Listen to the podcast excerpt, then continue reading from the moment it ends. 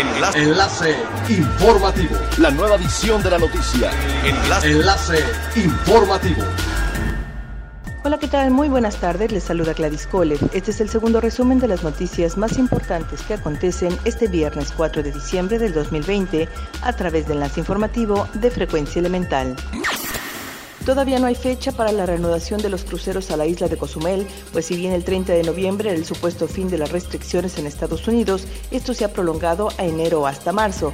Así lo confirmó el gobernador de Quintana Roo, Carlos Joaquín González, quien dijo que se ha mantenido en contacto con representantes de esta industria, pero todavía no existe una fecha definida. El gobernador puntualizó que se esfuerzan en paliar la fuerte caída de recursos que significa para Cozumel esta temporada sin cruceros, trayendo eventos, promoviendo el destino y buscando mejorar su ocupación hotelera y conectividad aérea. Quintana Roo prepara su participación para el segundo Tianguis de Pueblos Mágicos que se realizará los días 9 y 10 de diciembre. El objetivo del evento es promocionar los atractivos y riquezas que hacen únicos los destinos que cuentan con la denominación de Pueblo Mágico. En el caso de Quintana Roo participarán los tres pueblos mágicos del estado, donde promocionarán sus riquezas naturales, artesanales y gastronómicas de Tulum, Bacalar e Isla Mujeres.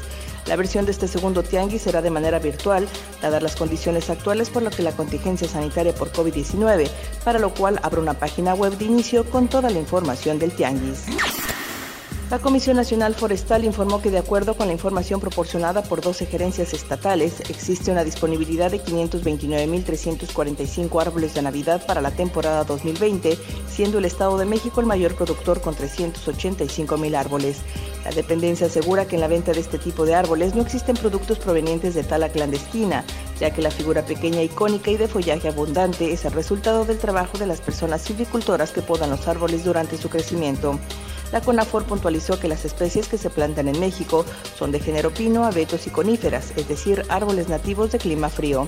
Además, los árboles están apoyados por la CONAFOR y están registradas por la Secretaría del Medio Ambiente y Recursos Naturales, por lo que su consumo es legal y fomenta una economía verde y justa para las zonas rurales. Es elemental tener buena actitud y mantenernos positivos, por ello también las buenas noticias son elementales. La directora general del Instituto de la Cultura y las Artes, Jacqueline Estrada Peña, durante una rueda de prensa anunció que se llevará a cabo el primer festival digital de Chetumal llamado Vibras en línea, este en cumplimiento con las medidas preventivas sanitarias. Añadió que el festival tiene contemplado la participación de al menos 50 artistas, de los cuales se presentarán dos grupos diferentes el día durante una semana. Además, las personas que presencien la serie de conciertos serán limitadas. Por último, informó que el festival será transmitido en vivo a través de las redes sociales oficiales del Instituto de Cultura y las Artes el 9 de diciembre, dando inicio desde el 7 de la noche y hasta aproximadamente las 9. Siga pendiente de las noticias más relevantes en nuestra próxima cápsula informativa. No olvide seguir nuestras redes sociales, Facebook, Instagram y YouTube. Estamos como Frecuencia Elemental. En Twitter, arroba frecuencia-e y nuestra página web www.frecuenciaelemental.com. Se despide Gladys Kolev y no olvide que es elemental estar bien informado. Enlace. Enlace informativo. La nueva edición de la noticia. Enlace. Enlace informativo.